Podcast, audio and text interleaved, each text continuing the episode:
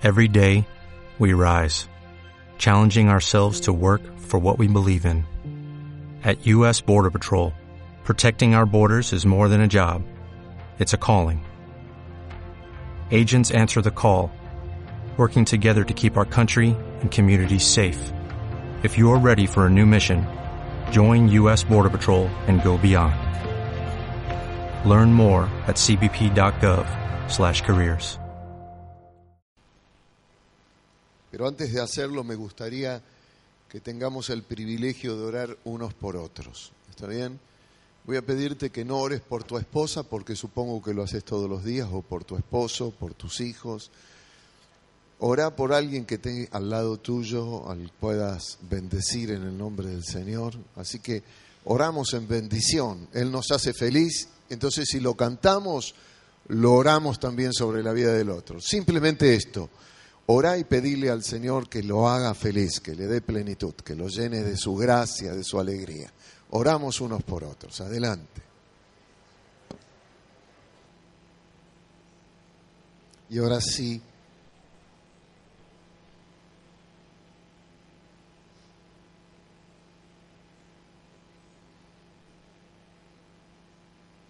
Y ahora sí vamos a la palabra del Señor.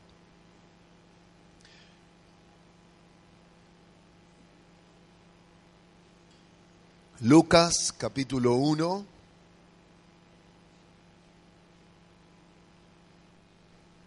Versículo 26. Lucas 1, versículo 26 en adelante dice, todo este, este, este diciembre vamos a estar girando alrededor del nacimiento de Cristo, ¿está bien? Si estamos haciendo el devocional, toda la idea de este diciembre va a estar dirigida a que meditemos en la palabra así.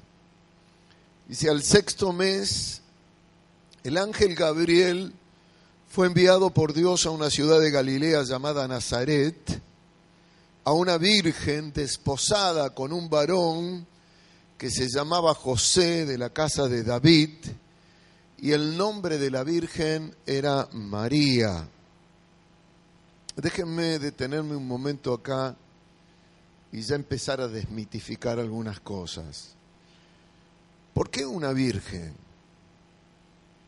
Y muchos dicen, conforme a una tradición equivocada quizás en cuanto a la sexualidad, pensando de que tenía que ser virgen porque la relación sexual es algo que no es santificado, que es todo lo contrario, porque quien nos creó para tener relaciones sexuales es Dios mismo. Si no, no podemos procrear, ¿verdad? Entonces, no se trataba de que sea virgen porque lo sexual sea algo inmundo. Se trataba de que fuera virgen porque el pecado se transmite seminalmente. Va a decir, Dios creó al hombre y al hombre le dio mandamientos que después el hombre quebrantó junto con su mujer. Entonces, al transmitirse seminalmente por el semen, vale decir, toda la información genética de nuestra vida está involucrada justamente en la formación en el vientre de la mujer de una criatura con lo que le pertenece a la madre y lo que le pertenece al padre. Esa información que podía transmitir el hombre, por causa de haber quebrantado el mandamiento que le había dado Dios, podía transmitirse a una mujer. Entonces, el nacimiento tenía que ser de una virgen, porque no podía el hombre, el ser humano hombre, varón, transmitir seminalmente el pecado, ya que Cristo, el Hijo de Dios, nacería sin pecado. ¿Está bien? Aclarado, y por eso es una virgen y no porque la relación sexual sea algo asqueroso, inmundo, es justamente que Dios escoge un vientre, un vientre virgen para que lo que sea gestado en ese vientre sea puramente operado por el Espíritu Santo. Aclarado esto, y entrando el ángel en donde ella estaba, dijo, salve, muy favorecida, el Señor es contigo bendita tú entre las mujeres. Mas ella cuando le vio se turbó por sus palabras y pensaba, ¿qué salutación sería esa?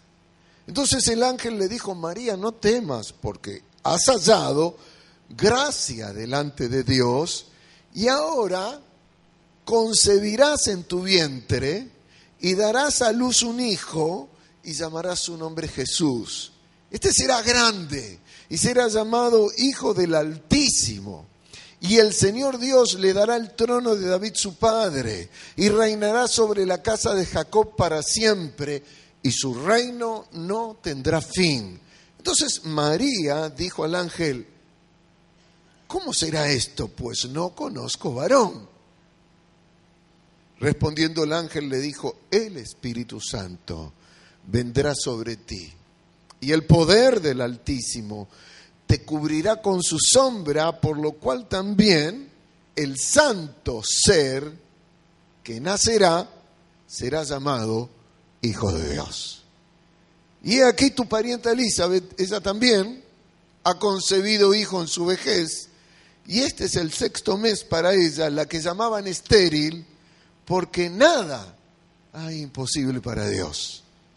Entonces María dijo, He aquí la sierva del Señor, hágase conmigo conforme a tu palabra. Y el ángel se fue de su presencia. El ángel ese día anunció dos milagros, nacimientos de dos personas, fruto del poder de Dios. El Hijo de Dios, Jesús, en el vientre de María, el Hijo de Elizabeth, Juan, el que sería llamado el Bautista, en la estéril Elizabeth. Pasamos a otro pasaje en Mateo capítulo 1, versículo 18 esta vez el Evangelio de Mateo cuenta el relato y dice, el nacimiento de Jesucristo fue así. Estando desposada María, su madre, con José, desposada es como hoy nosotros decimos que ya no se usa, ¿no? Comprometida. ¿Está bien? Esto significa desposada. Estaba comprometida con José. Antes que se juntasen, se halló que había concebido del Espíritu Santo. José su marido, como era justo y no quería infamarla, quiso dejarla secretamente. Y pensando él en esto, he aquí un ángel del Señor se le apareció en sueños y le dijo, José, hijo de David, no temas recibir a María tu mujer, porque lo que en ella es engendrado del Espíritu Santo es. Y dará a luz un hijo y llamarás su nombre Jesús, porque Él salvará a su pueblo de sus pecados. Todo esto aconteció para que se cumpliese lo dicho por el Señor por medio del profeta años antes, lo había dicho Isaías cerca de 750 años antes. He aquí una virgen concebirá y dará a luz un hijo y llamarás su nombre Emanuel, que traducido es Dios con nosotros.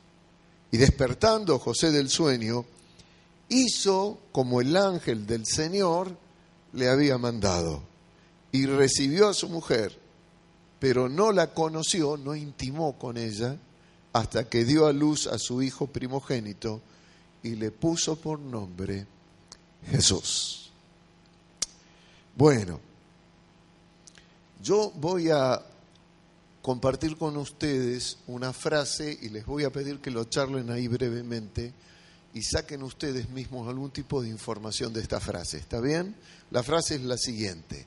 La gran noticia del Evangelio es hacernos saber que somos partícipes de algo mucho mayor que nosotros. ¿La vuelvo a leer?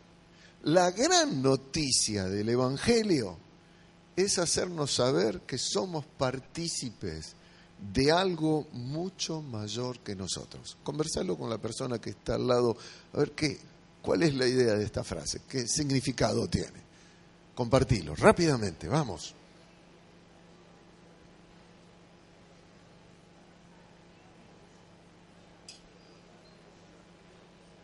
Vamos, no se queden calladitos, compartan con alguien. ¿Qué significa esto? que la gran noticia del Evangelio es hacernos saber que somos partícipe de algo mucho mayor que nosotros.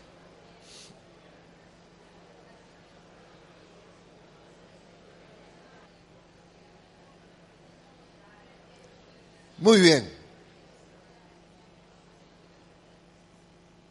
Me imagino que algún tipo de entendimiento y significado habrán obtenido de esta frase. En realidad yo tendría que haber puesto lo siguiente, la gran noticia del Evangelio, la gran noticia, porque ¿qué quiere decir Evangelio? Buenas noticias.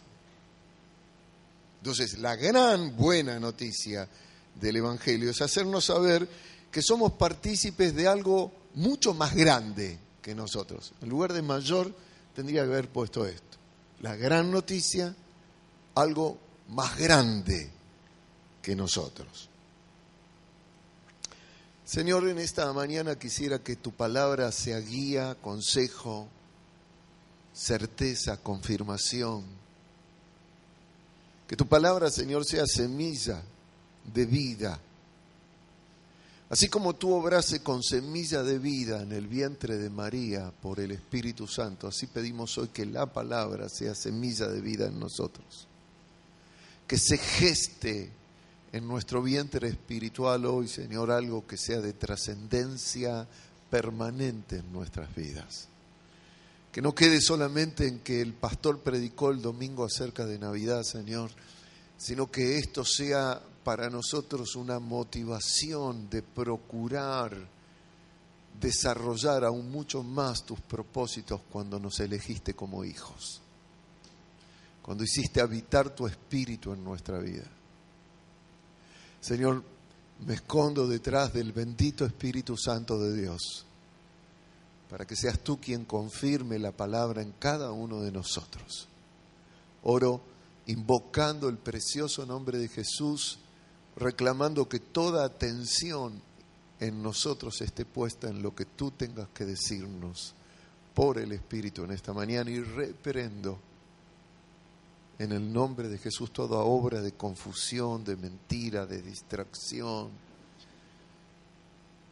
Señor, permite que nos concentremos en lo que tienes que decirnos. Dios, hablas. Habla hoy a nuestro corazón. Danos entendimiento. En el nombre de Jesús te lo suplico. Amén, Señor. Mis hermanos, la Biblia es un libro de revelación que nos ha sido entregado por Dios con el propósito de que podamos conocerle a Él. ¿Para qué tenemos la Biblia? Dios se revela a sí mismo para que nosotros podamos conocerle. Sin la Biblia no tendríamos absolutamente ninguna chance de llegar a entender cómo y quién es Dios, qué piensa, cuál es su carácter cómo actúa, en qué se agrada a Dios, qué le desagrada, cuáles son sus sentimientos, qué espera de nosotros, cuáles son sus planes, hacia dónde está llevando todas las cosas Dios, qué quiere producir en nuestras vidas y también particularmente a quienes Dios involucra en su obrar a quienes Dios, dice la Biblia, involucra en lo que Él está haciendo. Y esto que acabo de decir es muy importante, porque es probable que todavía nos reste discernir profundamente el por qué Dios nos eligió a cada uno de nosotros y quiso revelarse a nuestras vidas. ¿Te has preguntado alguna vez por qué el Señor te escogió? Te buscó paciente y apasionadamente hasta que pudiste comprender que Él te amaba y que tenía propósitos preciosos y específicos para tu vida? ¿Te lo preguntaste? ¿Por qué me amaste, Señor? ¿Por qué me elegiste?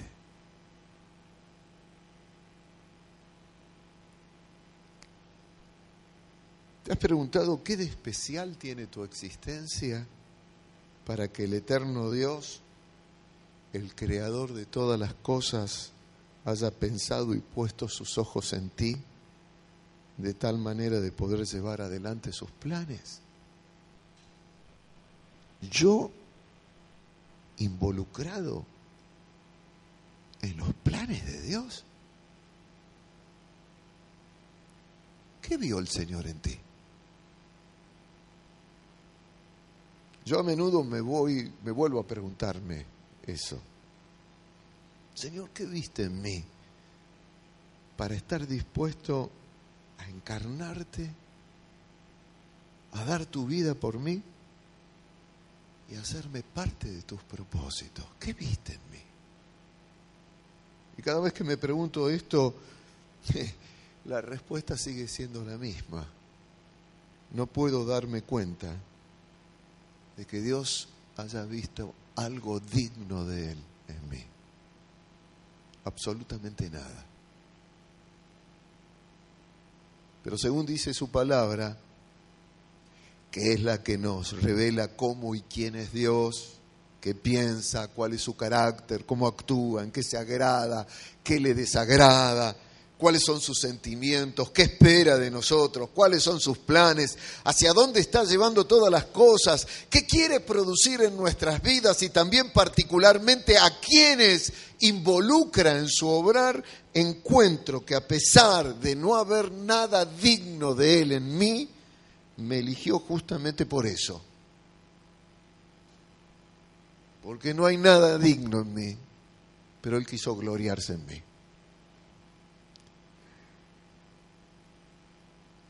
Por eso que comenzamos hoy pensando que la gran noticia del Evangelio es hacernos saber que somos partícipes de algo mucho mayor que nosotros. Que no termina la noticia diciendo, la buena noticia es que perdonó mi pecado.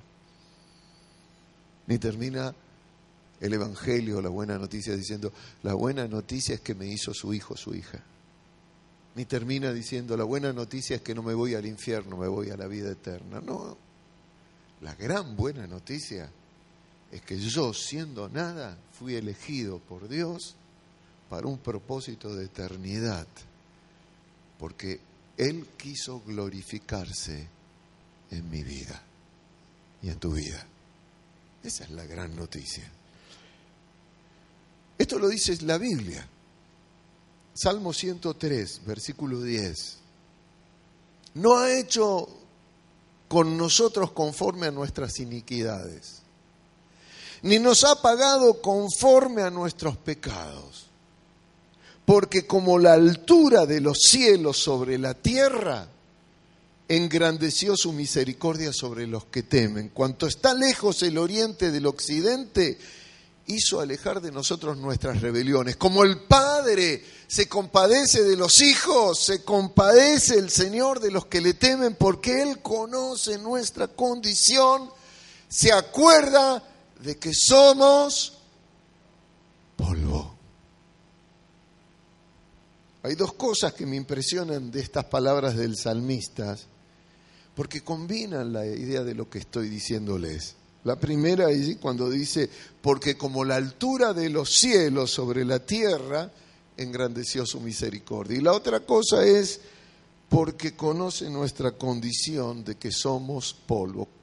¿Qué tiene que ver esto de que engrandece como la altura de los cielos su misericordia en aquello que nosotros somos?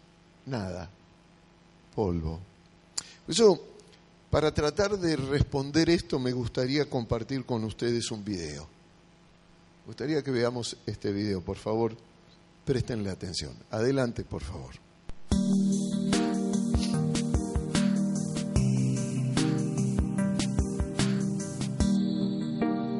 La altura de los cielos es el universo.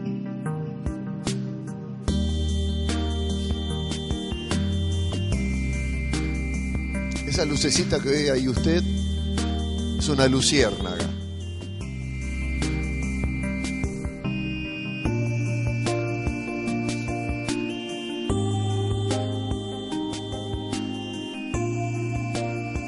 La Luna tiene 3.500 kilómetros de circunferencia, mayor que Ceres y que Plutón.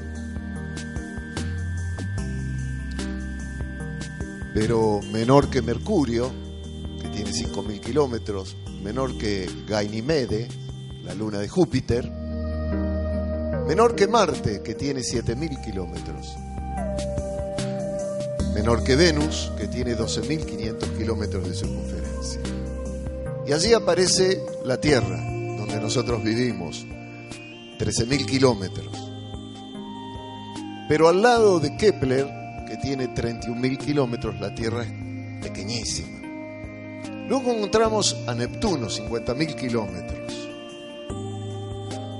Urano, que tiene mil kilómetros más que Neptuno.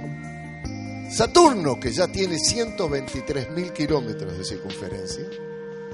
La enana roja, que es un sol, una de las estrellas más pequeñas, 130.000. Júpiter, 150.000 kilómetros. Y al lado de Júpiter, el planeta DH, uno de los planetas probablemente más grandes. Luego viene el Sol, que tiene 1.400 millones de kilómetros. Sinus, una estrella más grande que el Sol. Pollux, con 12 millones de kilómetros. Arcturus, que tiene 30 millones de kilómetros. Al lado viene Aldebarán, 54 millones de kilómetros. Luego tenemos otra estrella, supergigante azul, mayor que la anterior. Tenemos Pistol, mucho mayor que la anterior. Tenemos Antares, que tiene 1.250 millones de kilómetros. Luego tenemos otra estrella, Betelgeuse, con 1.550 millones de kilómetros. Y tenemos una estrella hipergigante con 2.000 millones de kilómetros. Luego tenemos a Scuti, que tiene 2.500 millones también de kilómetros. ¿A dónde quedó la Tierra? Ahora, esto que ustedes están viendo de ese extraordinario estrella es una parte de lo que es un día luz, que serían 12.000 y pico de millones de kilómetros. Pero ese día luz es parte de lo que serían 10 días luz, que sigue el universo creciendo, y esos 10 días luz es parte de lo que podríamos decir prácticamente un año luz, que son 100 días luz. Ahora sigue el universo, ¿eh? ¿Dónde quedó la Tierra? Esto es un año luz. Sigue el universo. Estos son ya ahora una parte de lo que es la constelación en donde está la Tierra, que ocupa algo así como como como ay no termina nunca nuestra galaxia la Vía Láctea ya vamos por 40 y 50 mil kilómetros 60 mil kilómetros eh, perdón, años luz, 80. ¡Ah! La Vía Láctea, donde está la, la, Tierra, la galaxia, que nuestro Sol gira, para girar 200 millones de años tarda la Tierra. El Sol, perdón, sistema solar. Pero luego tenemos otra galaxia, Andrómeda, que dicen que va a chocar contra nuestra galaxia dentro de billones de años. Y luego tenemos otra galaxia que pescó el Hubble, que es el telescopio este, que son millones de galaxias. Y, sigue creciendo los años luz, ya vamos como, como 400 millones de años luz. ¿A dónde quedó la Tierra, mis hermanos? Y sigue creciendo el universo, y sigue creciendo el universo, y sigue creciendo nuestra constelación, y sigue creciendo la Vía Láctea, que es una de las 100.000 sistemas de estrellas. ¿Sabían ustedes que hay más estrellas en el cielo que arenas, que, granos de arena en la Tierra? Bueno, sigamos, sigamos, sigamos. La red cósmica, billones y billones y billones y billones de galaxias. Y ya estamos como en, como en 30 billones de años luz. Y sigue creciendo y sigue creciendo el universo y ya estamos, bueno, ya me perdí. Y dicen que hay otros universos que se llaman multiversos, creados por Dios.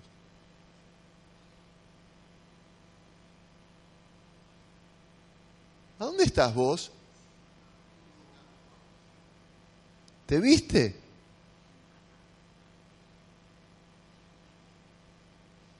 Y allí estaba esa lucecita de la luciérnaga. Detenelo ahí, por favor. Dijo Albert Einstein, la importancia siempre significa una cosa en relación con otra. No existe tal cosa como la importancia sola. Te voy a hacer una pregunta.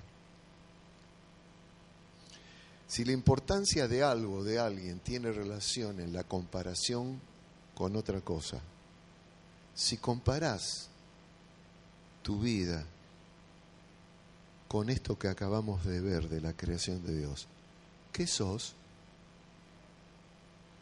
¿Qué sos?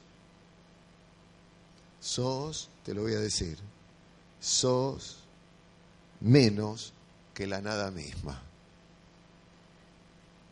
¿Vieron que el salmista recién leímos que dice, se acuerda de nuestra condición, se acuerda de que somos?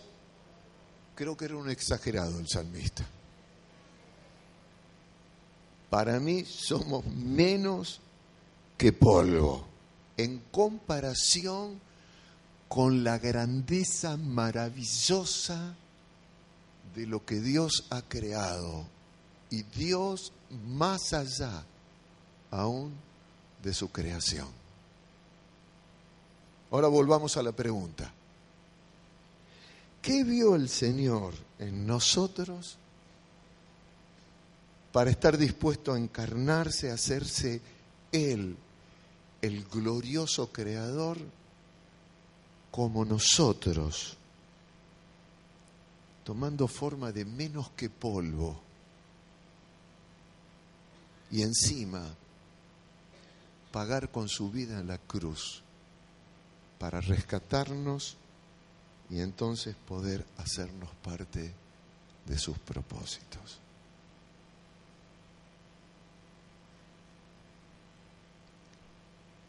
Te prohíbo terminantemente volver a decir que tu vida no vale nada.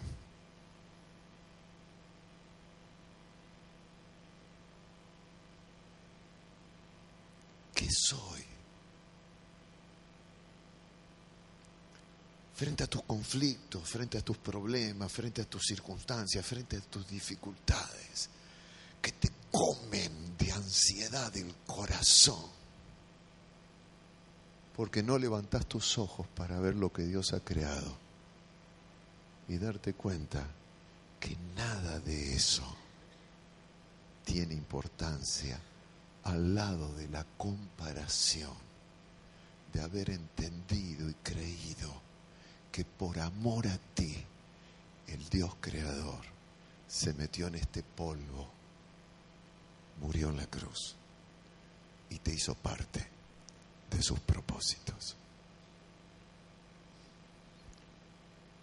Dios no vio absolutamente nada,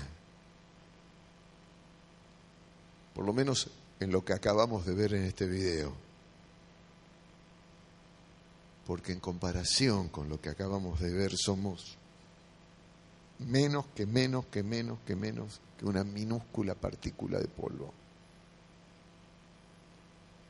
Pero la Biblia dice, de tal manera amó Dios a Gustavo, a Nora, a Betty, a Fabián, a Laura, Pone tu nombre, que dio a su Hijo unigénito, para que no te perdieras. Y tuvieras la oportunidad de integrarte a lo que Dios está haciendo en este mundo. La Biblia dice que Dios nos eligió por una sola cosa, porque quiso mostrar su gloria eterna en nuestra abrumadora pequeñez. Y por eso nos eligió. Para mostrar su gloria en la nada de Mili. para mostrar su gloria en la nada de Valeria, para mostrar su gloria en la nada de Mariano.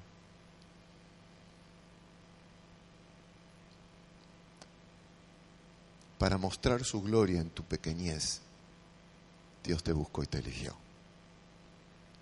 Y esto es lo que la palabra de Dios dice en el Nuevo Testamento, 1 Corintios capítulo 1, versículo 26. Porque no sé qué Biblia leemos a veces. Miren lo que dice la palabra.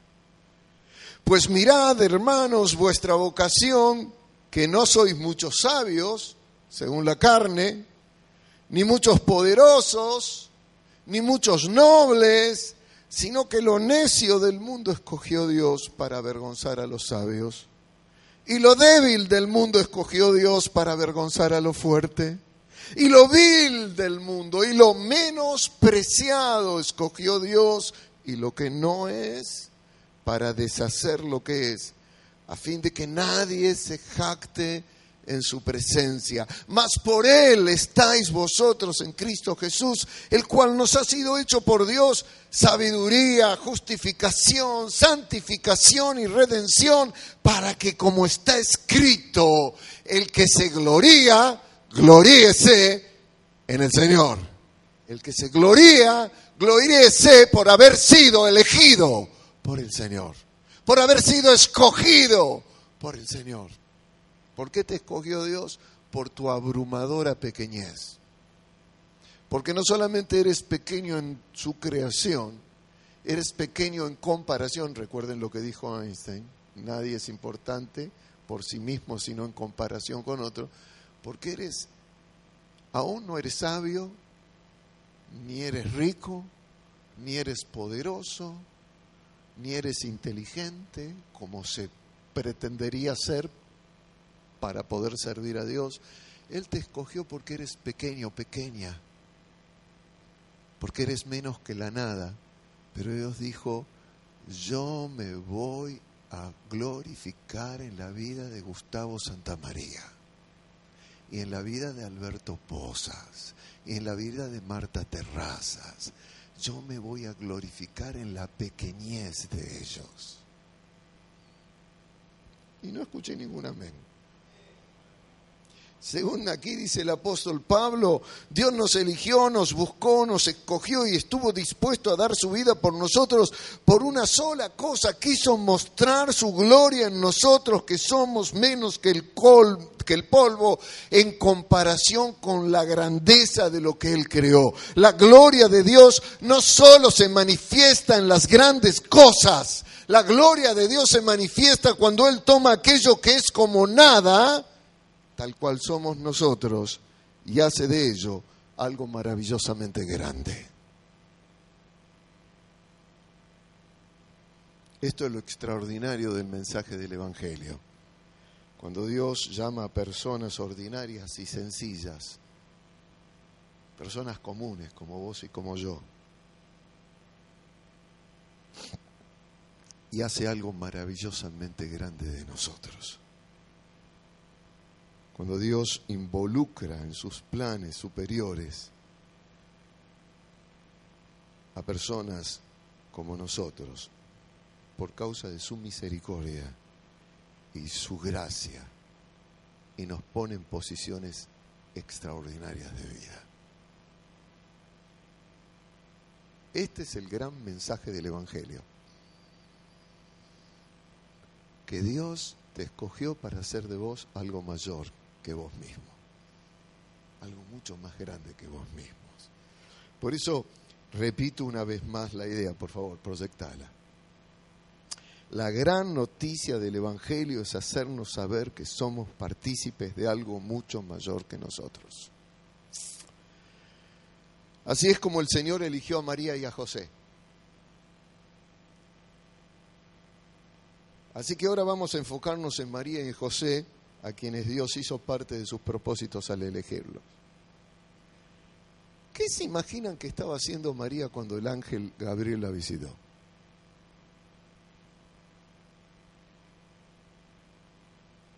¿Qué se imagina que estaba haciendo? Estaría barriendo. Estaría haciendo la cama. ¿Estaría cocinando? ¿Qué estaría haciendo María? Pero Dios la escogió para tomar forma de carne humana en su vientre. Y a José también lo escogió. ¿Qué estaría haciendo José cuando Dios lo escogió? ¿Saben lo que dice la Biblia que estaba haciendo José? Estaba durmiendo porque dice que le habló en sueños. Así que vamos a desmitificar un poco de eso de que Dios escoge a los mejores para enfocarnos en que Dios escoge gente tan sencilla, tan ordinaria y tan común como nosotros. A María, como dije recién, para tomar forma humana en su vientre y a José para adoptar su paternidad, porque en realidad José no lo adoptó a Jesús, sino Jesús lo adoptó a José como padre. Cuando ambos le dijeron a Dios que aceptaban su propuesta, entonces el Señor hizo algo de ellos mayor que ellos mismos. De María, la madre humana del Hijo de Dios. De José, el padre adoptivo del Hijo de Dios. Cuando ellos aceptaron su propuesta, Dios hizo de la nada algo extraordinario. Y esa es la gloria de Dios, que toma algo menor que el polvo y lo transforma en algo grandioso. ¿Sabes qué te estoy diciendo en esta mañana? Que Dios te eligió a vos para hacer de vos algo grandioso, algo maravilloso. Gente común, gente ordinaria, gente sencilla, probablemente eran María y José, nada de la nada misma de, de la humanidad, a las que el Señor llevó a posiciones maravillosas de existencia. A mí me gusta mucho cómo María, cuando se dio cuenta de esto, se lo dijo al Señor. Ustedes recuerdan ese cántico que se conoce como Magnificat, que está en el Evangelio de, Lucas, cuando María se da cuenta que está embarazada. Miren lo que dice María, allí en el capítulo 1, versículo 46 de Lucas. Entonces María dijo, engrandece mi alma al Señor y mi espíritu se regocija en Dios mi Salvador, porque ha mirado, ¿qué cosa? La bajeza de su sierva. Pues he aquí, de ahora, desde ahora me dirán bienaventuradas todas las generaciones, porque me ha hecho grandes cosas el poderoso, santo es su nombre. Miró mi nada, miró mi pequeñez, miró mi insignificancia, me escogió para hacer en mí cosas grandes que harán que por las generaciones me digan bienaventurada, santo es su nombre. La palabra de María es tu palabra, mi hermano, mi hermana.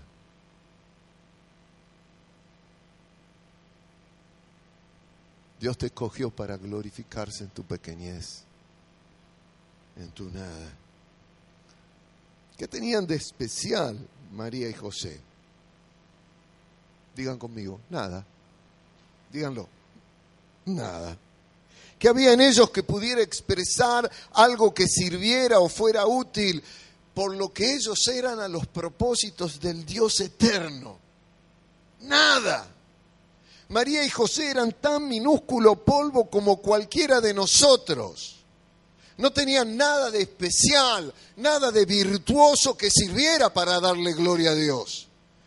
El Señor esperó una sola cosa de parte de ellos que es la misma que espera de nosotros, su disposición a creerle que Él podía hacer de algo tan pequeño algo tan extraordinario.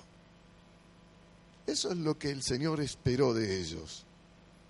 Y recién cuando ellos se dispusieron para Él, entonces el Creador tomó forma humana para venir a ser el Salvador de la humanidad. Solo les pidió el Señor esto, dispongan su corazón para ser parte de mi plan de gloriarme en sus vidas. Crean que los hago partícipes de algo mayor que ustedes mismos. ¿Dónde están los límites de tus sueños? Hacia dónde querés ir, qué querés alcanzar en la vida, qué proyecto tenés.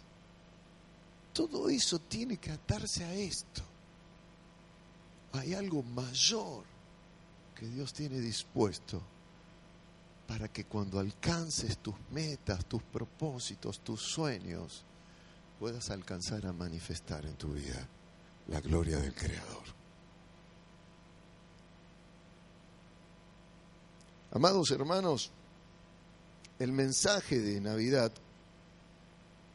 es este. Gran parte de lo que festejamos en Navidad es que también el Señor está esperando nuestra disposición en querer participar de su plan de gloriarse en nuestra existencia. Esto es lo que encierra el mensaje de la Navidad. Cada vez que disponemos nuestras vidas y aceptamos las propuestas de Dios, permitimos que este polvo que somos todos nosotros se transforme en algo realmente glorioso, mucho mayor de lo que jamás pudiéramos soñar alcanzar en la vida. ¿Qué celebro en Navidad? Que soy parte del proyecto del plan de Dios, que comenzó en María y en José y que ahora continúa en mi vida. Esta es justamente la gloria que anunciaron los ángeles el día que nació Jesucristo. ¿Se acuerdan qué pasó cuando nació Jesús? Miren, Lucas 2.8.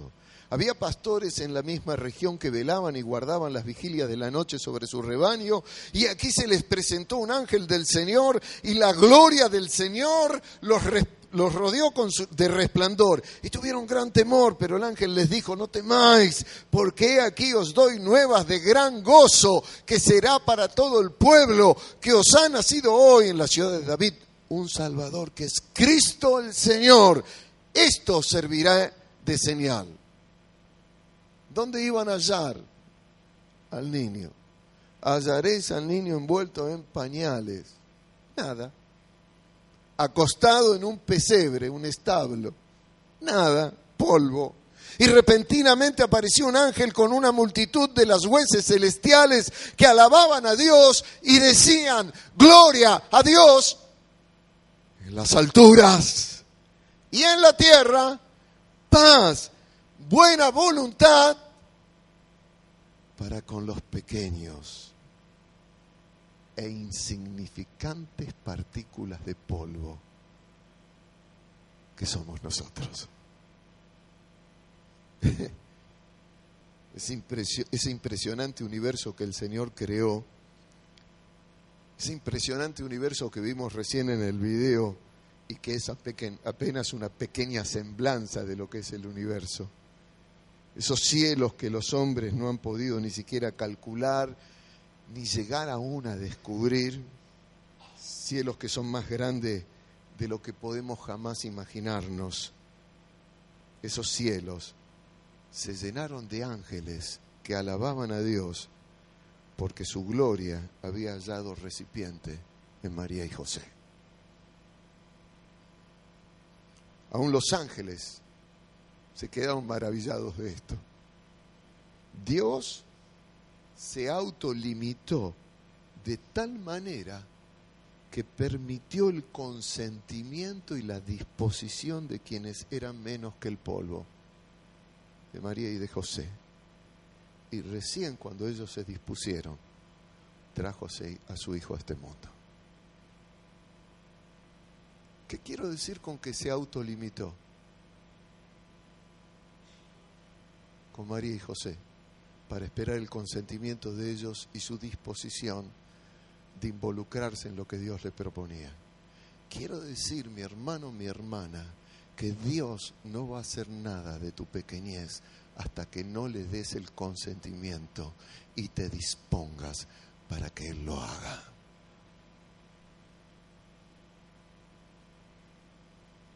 El Señor necesitó el acuerdo de ellos para poder glorificarse en ellos.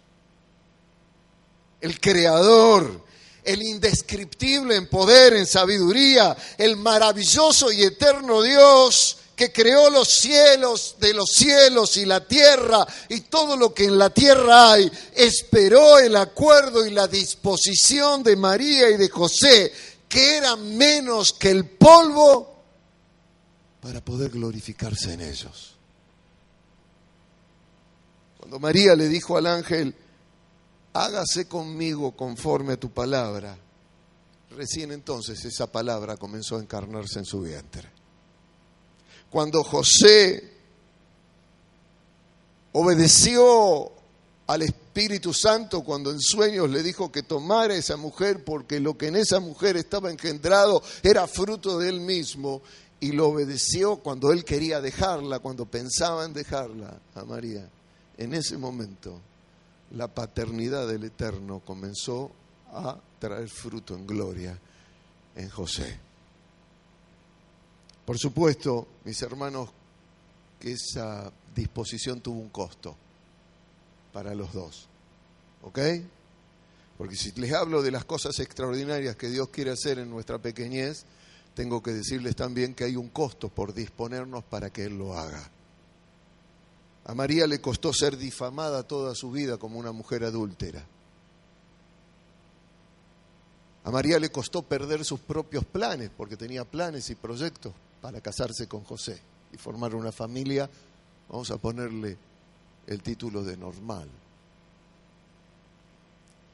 A María le costó tener que olvidarse de tener una vida normal. Apenas nacido Jesús, al tiempo tuvo que huir a Egipto porque Herodes cuando se enteró de que había nacido un rey de los judíos, mandó a matar a todos los niños menores de dos años. Y tuvo que irse a vivir a Egipto. Aún más, María tuvo que vivir pendiente de una palabra profética que le dio Simeón cuando llevaron a Jesús a presentarlo al Señor en el templo. Cuando Simeón le dijo, una espada atravesará tu alma. Y tuvo que vivir pendiente de ese anuncio de que un día su hijo iba a ser sacrificado. Disponerse tiene un costo. A José le costó. A José le costó tener que aceptar, siendo un hombre que leímos era justo, era considerado justo en su comunidad, justo significa allí un hombre recto, era admirado por su rectitud, le costó perder esa fama y ese honor en una sociedad que hasta el día de hoy sigue teniendo como fundamento el honor. A José le costó tener que asumir la responsabilidad de criar con una combinación de respeto y temor a su hijo. Me imagino cada vez que tenía que retarlo a Jesús por una travesura. Me imagino cuando tenía que enseñarle carpintería a su hijo sabiendo de que era el Mesías que Dios había invitado, eh, eh, eh, enviado. José tuvo que exigirse a velar y asegurar permanentemente la seguridad de Jesús en momentos muy difíciles, a exponer su vida, por ejemplo, con Herodes cuando mató, mandó a matar a todos los niños. A José le, le costó tener que dejar su trabajo, su oficio, para irse a vivir a otro lugar. Pero ¿saben una cosa? Esa disposición no les importó el costo, porque creyeron de todo corazón que le estaban permitiendo a Dios manifestar su gloria en sus vidas. José, como María su prometida, se experimentó partícipe de algo mayor, mucho mayor que él mismo. Y ambos estuvieron dispuestos a enfrentar lo que fuera con tal de ver la gloria de Dios manifestarse en sus vidas. Menciono solo brevemente algunos de los costos, pero qué impresionante les debe haber sido experimentar que estaban metidos en medio de la gloria de Dios en este mundo. Ellos que eran personas ordinarias, sencillas y comunes, experimentando la gloria de Dios en su vida. Y eso es lo que pasa cuando gente sencilla le cree a Dios y se dispone a sus propuestas. Y por esa actitud Dios los pone en posiciones extraordinarias de existencia. El Evangelio de Cristo solo es buena noticia cuando entendemos que hemos sido elegidos por Dios para hacernos partícipes de algo mucho mayor que nosotros mismos. Si no, no es una gran noticia. Hay un detalle más que nos revela la palabra de Dios que quiero compartir en cuanto a esta invitación de hacernos partícipes de algo mucho mayor que nosotros mismos. Y es cuando no aceptamos ni queremos disponer nuestras vidas a la propuesta de Dios, nos quedamos siendo menos que el polvo por decisión propia.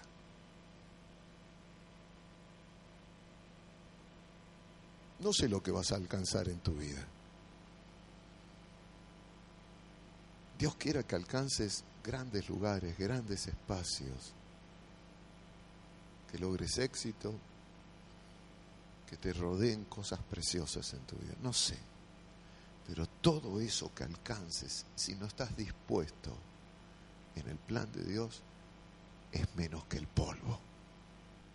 No sirve para nada no tiene trascendencia, no significa nada. Te vas a volver al polvo. Por decisión propia, ¿eh? No porque Dios te mande al polvo. Dios te dice, ¿te dispones a que yo haga algo extraordinario y mucho mayor de lo que jamás soñaste en tu vida? Si aceptas, la gloria de Dios llega a tu vida.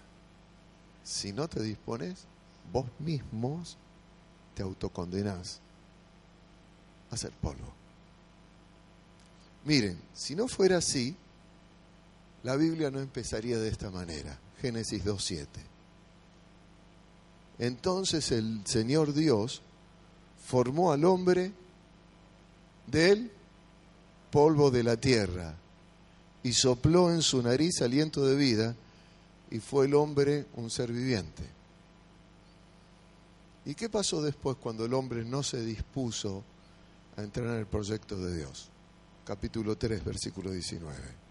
Con el sudor de tu rostro comerás el pan hasta que vuelvas a la tierra, porque de ella fuiste tomado, pues polvo eres, y al polvo. Así comienza la Biblia. Anhelo que por esta palabra conozcas hoy cuál es el verdadero sentido de celebrar el nacimiento de Jesucristo.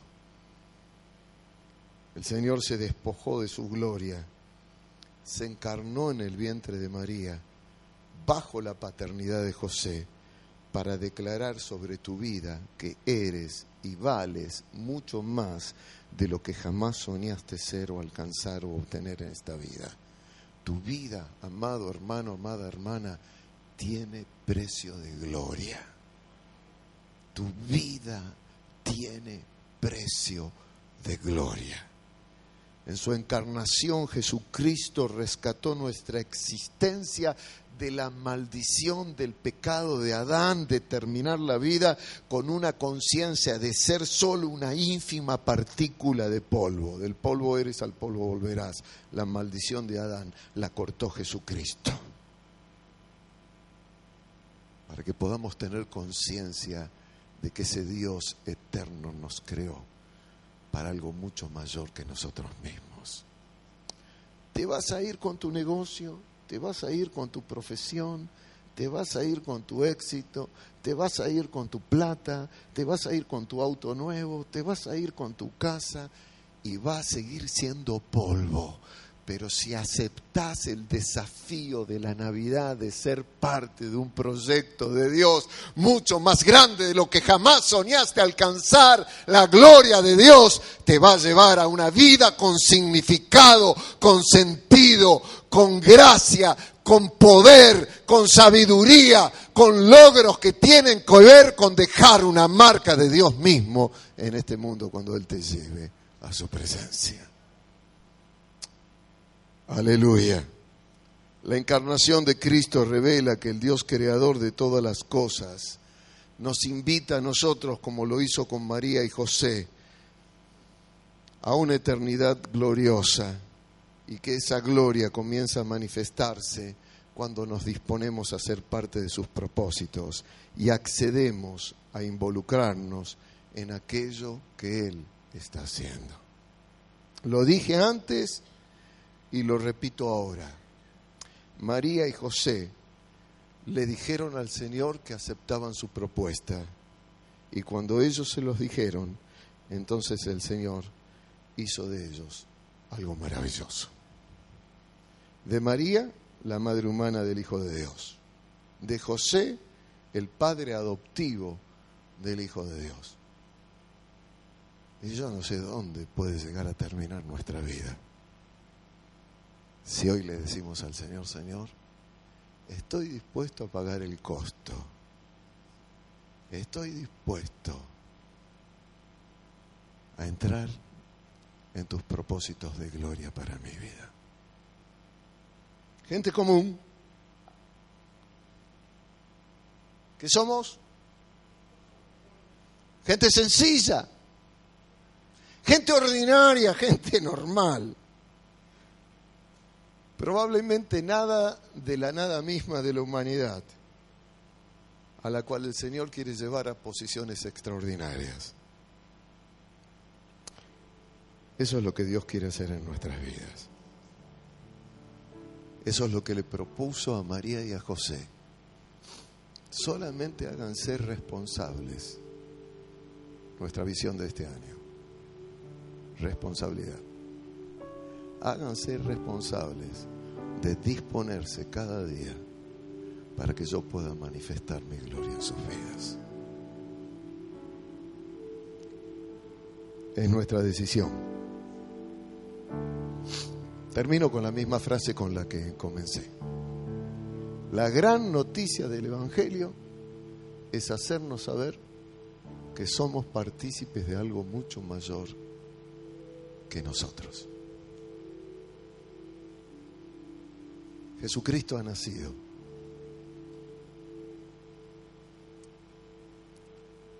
Y vino para que Dios pudiera compartir su gloria con nosotros que no te ate las cosas de este mundo. No digo que no te importen, ¿eh? digo que no te aten.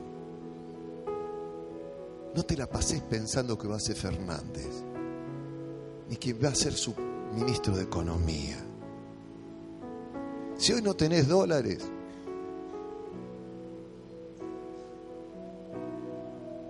¿qué es un dólar al lado de la gloria de Dios?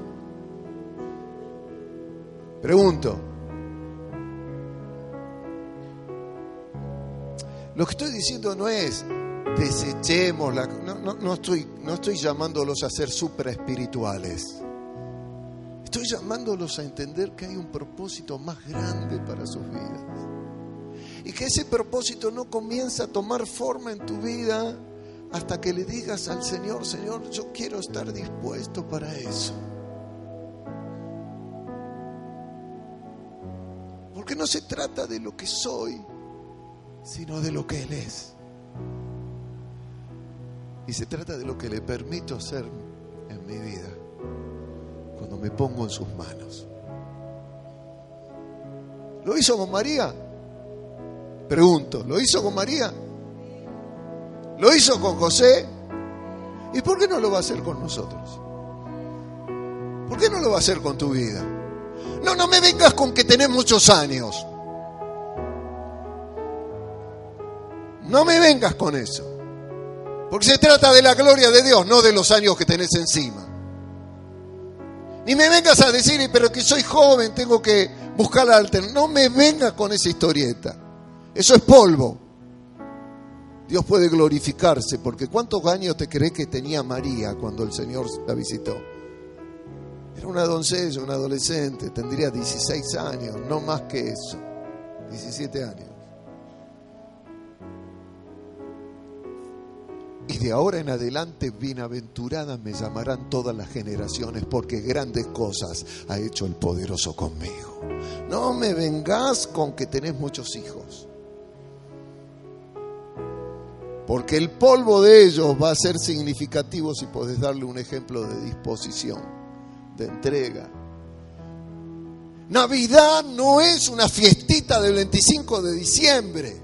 Es la celebración de la encarnación del Dios glorioso para compartir su gloria conmigo.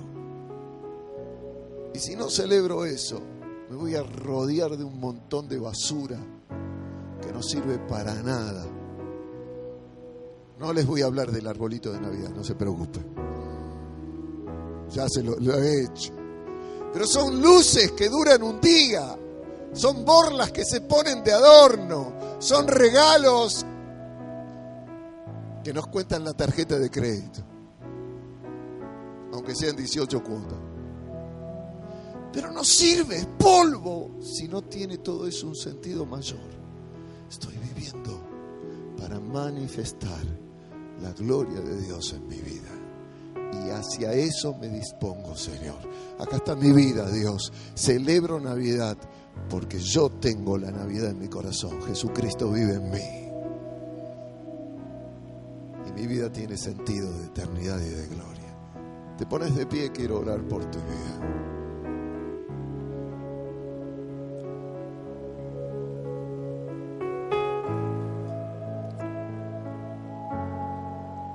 Esta mañana invito a la nada a extender sus manos delante del Dios glorioso. Llevas mi vida una sola Sola verdad que cuando me miras nada puedo ocultar.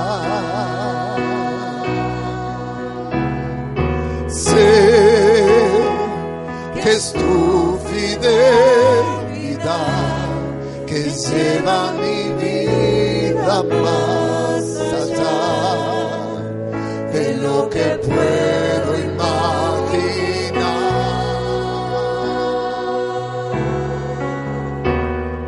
Sé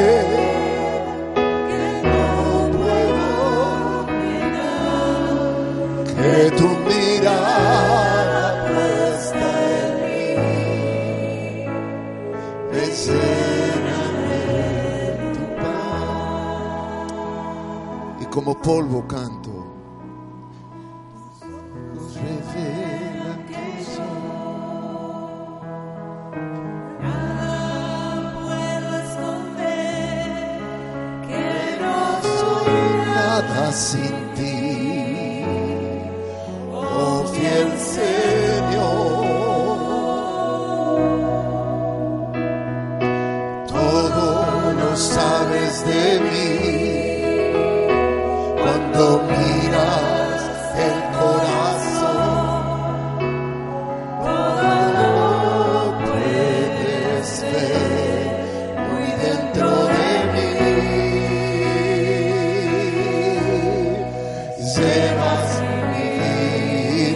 mucho mayor.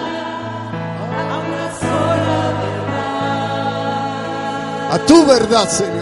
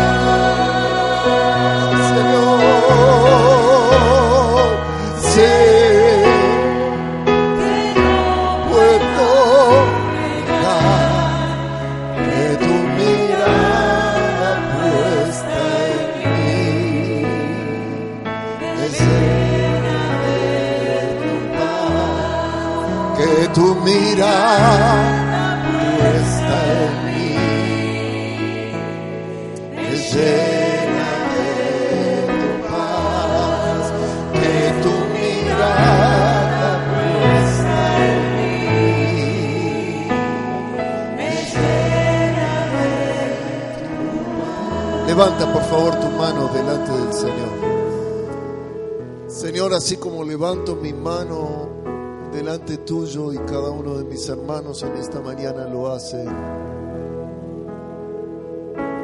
Solamente podemos, Señor, ser llenos de tu paz al entender que tu mirada está puesta en nosotros, Señor, con propósitos maravillosos y extraordinarios, de los cuales queremos y anhelamos ser parte, Señor. Señor, somos más que polvo. Somos diseño de la eternidad para tu gloria. Somos recipientes de la bendición que encerraste en tu Hijo cuando Él se encarnó y se hizo hombre para venir a morir por nosotros. Somos el precio de su sangre derramada en la cruz. Somos el precio de su sacrificio, Señor. Señor, no queremos vivir nuestra vida ni pasar nuestra vida sin celebrar cada día el amor por el cual tú te encarnaste, Señor, para hacernos partícipes de esa gloria tuya, Señor. Gloria que invoco en el nombre de Jesús sobre la vida de aquellos que levantan sus manos a ti en esa mañana. Porque en esas manos están sus vidas ofreciéndose a ti en disposición, Señor, para entrar de lleno en lo que tú planeaste para con cada uno de nosotros. Aleluya, aleluya. Visitación de la gloria de Dios en la iglesia bautista en San Isidro, en cada vida, en cada persona, en cada familia. Celebramos tu encarnación, celebramos Navidad, te honramos, Hijo de Dios. Tú le das significado grande a nuestra existencia. Aleluya, aleluya, aleluya, aleluya, aleluya, aleluya, aleluya, aleluya. Os ha nacido un Salvador que es Cristo el Señor. Aleluya. Y los cielos de los cielos se llenaron de la gloria, del resplandor de nuestro Dios. Así sea sobre tu vida, así sea sobre tu vida, sobre la iglesia. Bendito sea el nombre del Señor. Abraza a ese hermano porque hoy es Navidad para ese hermano y no solamente el 25 de diciembre.